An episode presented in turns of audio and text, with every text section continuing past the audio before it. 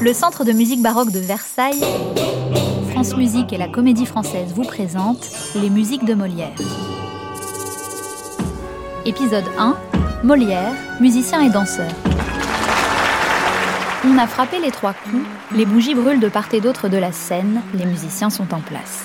Le comédien déguisé en valet enchaîne grimaces et mimes, se contorsionne et multiplie les cabrioles. On rit et on applaudit celui qui passe pour le plus grand comique de son temps, c'est Molière. Et quand les violons commencent à jouer, il se met à chanter. Qu'ils sont doux, bouteilles jolies, qu'ils sont doux vos petits glou-glou. Mais mon sort ferait bien des jaloux si vous étiez toujours remplis. Ah, ah, ah, bouteille mamie, pourquoi vous videz-vous?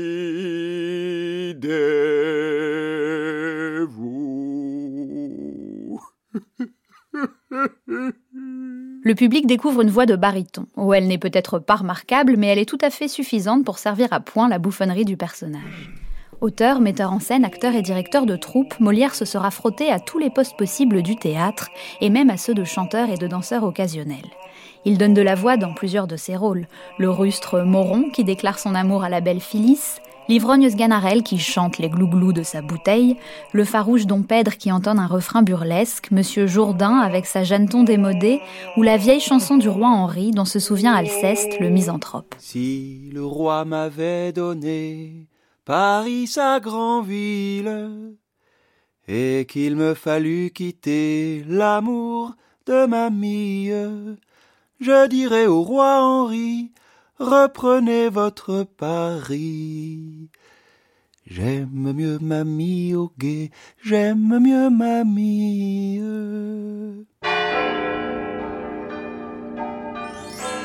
Jean-Baptiste Poquelin est baptisé le 15 janvier 1622 à Saint-Eustache, au cœur du quartier des Halles, en plein Paris. Son père est marchand tapissier, drapier à la cour. Molière acquiert sa formation musicale vraisemblablement au sein de sa propre famille et dès son enfance. Son grand-père paternel, Jean Poquelin, avait en effet épousé une certaine Agnès Masuel, lingère, mais fille et nièce d'une longue lignée d'instrumentistes parisiens. La famille Masuel pouvait s'enorgueillir de nombreux violonistes attachés au service du roi, ainsi que d'un compositeur, Michel Masuel, l'oncle de Molière, promu par le roi au rang très prestigieux de compositeur de la musique des 24 violons de la chambre.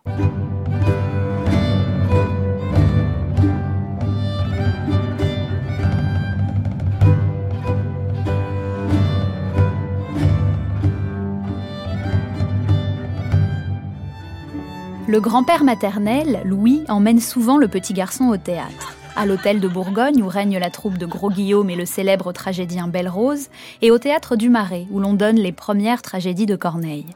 Et puis il y a la rue, l'ambiance polissonne des foires. Le cœur de Paris grouille de spectacles populaires. Près du Pont Neuf, parmi la foule et les échoppes, on dresse des tréteaux qu'on garnit de tapis. Pour annoncer le spectacle, les comédiens défilent à cheval, parés d'étoffes chamarrées et de bijoux de pacotille.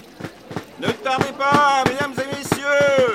La représentation va commencer Ne manquez pas l'occasion. Venez assister à la pièce. Approchez. Venez entendre les calembours de Turlupin. Venez voir nos médecins pédants Nos barbons avares Nos valets froussards et leurs pitreries et Jean-Baptiste voit tourner devant ses yeux des faces blanches de farine, barbouillées de fard ou masquées, et il rêve, il rêve.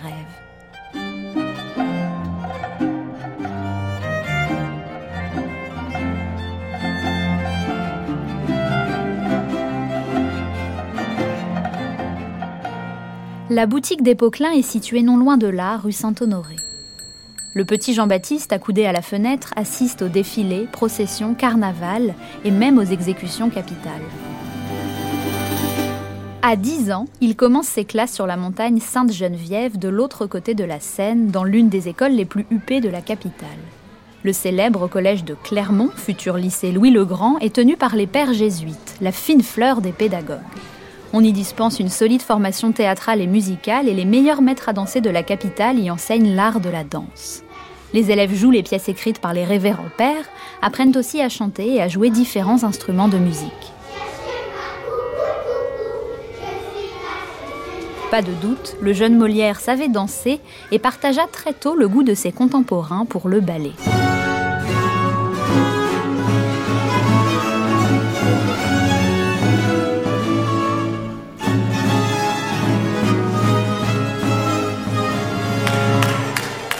Mais c'est de théâtre que rêve le jeune homme. Le théâtre qui est alors furieusement à la mode à Paris. Un acteur italien parmi beaucoup d'autres attire le public. C'est Tiberio Fiorelli, alias Scaramouche. Il est le chef de la troupe des comédiens italiens, arrivé en France au siècle précédent dans les bagages de Catherine de Médicis. Et le jeune Poquelin ne manque pas une représentation, quitte à se faufiler dans les coulisses. Vêtu de noir de pied en cap, à l'exception d'une collerette blanche, le mime Scaramouche, roi de la grimace, a toujours sa guitare à portée de main. Jean-Baptiste lui vaut une admiration sans borne. Il fait noir comme dans un four. Le ciel, ce soir, s'est habillé en scaramouche. Et je ne vois pas une étoile qui montre le bout de son nez. Fera-t-il dire à l'un de ses personnages au début de l'une de ses comédies Il faut dire que sur scène, c'est un joyeux festival. Ces Italiens virtuoses sont aussi musiciens, acrobates, mimes et chanteurs. Ils improvisent avec brio à partir des canevas de la Commedia dell'arte qui mettent en scène les péripéties extravagantes d'Arlequin, de Pierrot, de Polichinelle et de Colombine.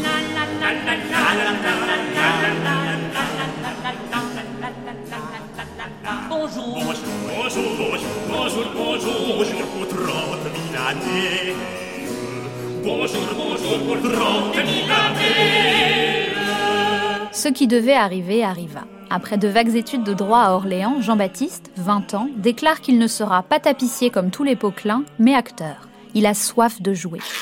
Avec neuf amis comédiens de son quartier des Halles, dont sa complice et amie Madeleine Béjart, actrice de grand talent de 4 ans son aînée, il crée une troupe, leur troupe, l'Illustre Théâtre.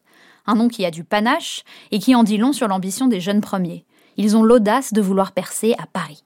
Ces quatre actrices et six acteurs, tous débutants, se donnent toutes les chances de réussir. Ils dénichent une salle, un jeu de paume des métayers sur la rive gauche, lancent d'importants travaux et agrandissent l'équipe. Tenez-vous bien, mes amis. J'ai engagé quatre musiciens et un danseur. Ils sont avec nous pour trois ans. L'illustre théâtre a son orchestre. Faisons-les travailler car il nous coûte tout de même la bagatelle de 28 livres par semaine. Commençons les répétitions sans plus attendre. Hélas, malgré les espoirs et malgré le travail, les débuts sont plus difficiles que prévu. Molière, au bord de la faillite, est même jeté en prison pour dette. Nous n'y arrivons pas. Il faut se rendre à l'évidence. La concurrence est trop rude. La troupe de l'hôtel de Bourgogne et celle du Marais ont de l'avance. Nous ne remplissons pas. Nous avons commencé à vendre les décors et nos costumes. Mais les huissiers nous pressent. On va devenir? Mais qu'allons-nous faire? Euh, Madeleine a une idée. Nous n'avons pas le choix, quittons Paris. Tentons notre chance en province. Allons chercher la protection de quelques grands seigneurs. Nous sommes à l'automne 1645 et voilà les rescapés de l'illustre théâtre sur les routes.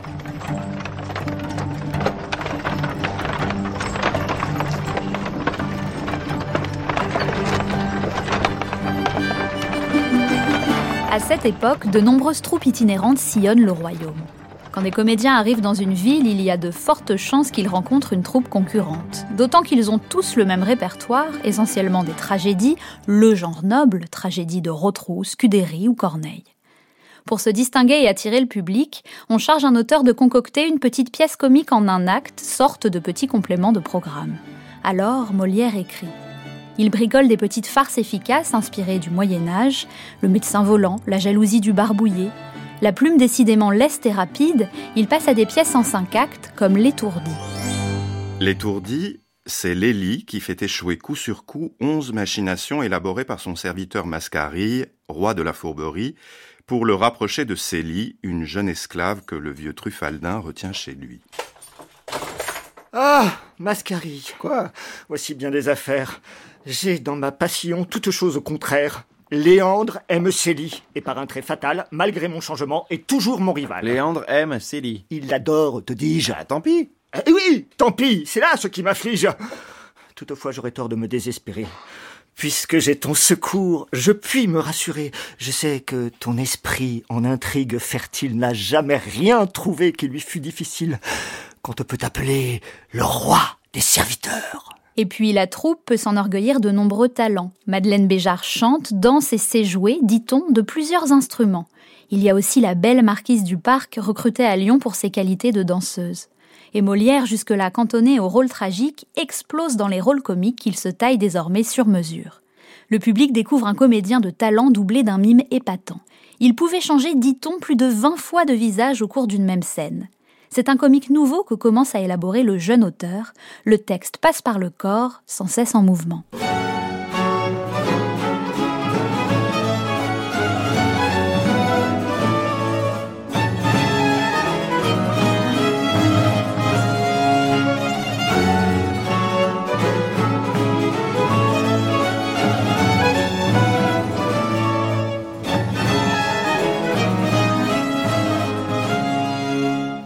Les années passent et la troupe sillonne les riches États du Languedoc. Elle bénéficie de la protection de grands seigneurs. Elle est à Montpellier en 1654, invitée chez leur protecteur du moment, le prince de Conti, l'un des chefs de file de la fronde, tout juste de retour chez lui après un séjour dans les geôles du château de Vincennes. Point de farce ou de comédie ce jour-là, mais pour Molière et ses comédiens, un ballet, le ballet des incompatibles qui rassemble acteurs et danseurs professionnels, mais aussi nobles de province, grands financiers ou bourgeois anoblis, tous parés de riches costumes. Molière, qui a alors 32 ans, y danse dans les rôles d'un poète et d'une poissonnière qui harangue grossièrement la foule. Chez le jeune auteur sensible à la beauté de la musique et à l'adresse des danseurs, on devine le futur homme de spectacle.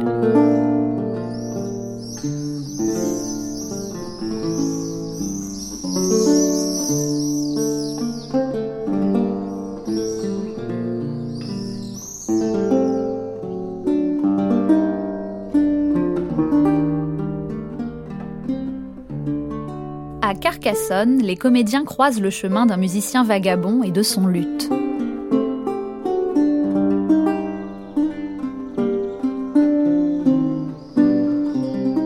Qui êtes-vous donc, l'ami Mon nom est Charles Coipeau d'Assouci, compositeur et poète, jadis maître de musique du roi. Vous venez donc de la cour Moi j'ai quitté Paris et depuis, libre comme l'air, je cours les routes. Puis-je me joindre à vous? J'ai dans ma besace de bien belles chansons. Et venez donc, nous partons pour Toulouse. Ce musicien nomade, habitué des tripots et des cabarets, restera avec la troupe pendant six mois. D'autant qu'une compagnie ambulante, aussi pauvre soit-elle, transporte toujours dans ses malles des instruments de musique indispensables à toute représentation. La troupe se produit qui plus est dans le Midi, la patrie des belles voix. C'est là que, quelques vingt ans plus tard, Lully enverra recruter les chanteurs qui formeront la troupe de l'opéra.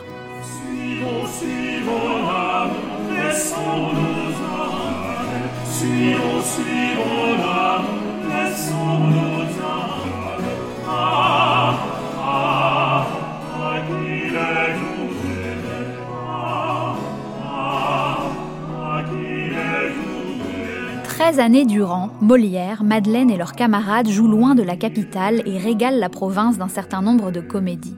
Ils sont invités par de riches protecteurs et jouent pour un public d'aristocrates et de grands bourgeois. En 1658, coup de théâtre. Paris. Paris. Nous voilà, Paris. Nous voilà. Nous voilà. Paris. Nous voilà. Molière et sa troupe sont de retour, tambour battant, prêts à conquérir le public de la capitale. Ils obtiennent bientôt la protection de Monsieur, frère du roi, qui leur assure une pension permanente. Un nouvel acte commence, celui du succès. Avec les précieuses ridicules, le comédien dramaturge triomphe au Petit Bourbon. Et dans son premier rôle devant le public parisien, Molière, impayable mascarille, chante et danse sur scène. Écoutez, si vous trouverez l'air à votre goût. La, la, la, la, la, la. Oh, ah, la brutalité de la saison a furieusement outragé la délicatesse de ma voix. En cadence, c'est bien. En cadence. Oh, quels ignorants. Y a pas moyen de danser avec eux, le diable vous emporte. Ne seriez-vous joué en mesure? La, la, la, la, la, la, la. Molière n'est plus un débutant, c'est désormais un chef de troupe de 36 ans rompu au métier de comédien. Il a vu ce que la musique peut apporter à la comédie et il est prêt à lui faire place dans ses entreprises futures.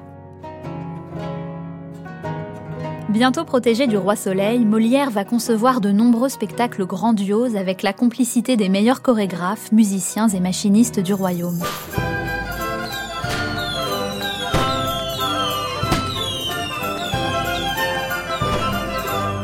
Rendez-vous dans l'épisode 2 pour découvrir Molière, orchestrateur des Fêtes royales, berceau de sa grande invention, la comédie ballet.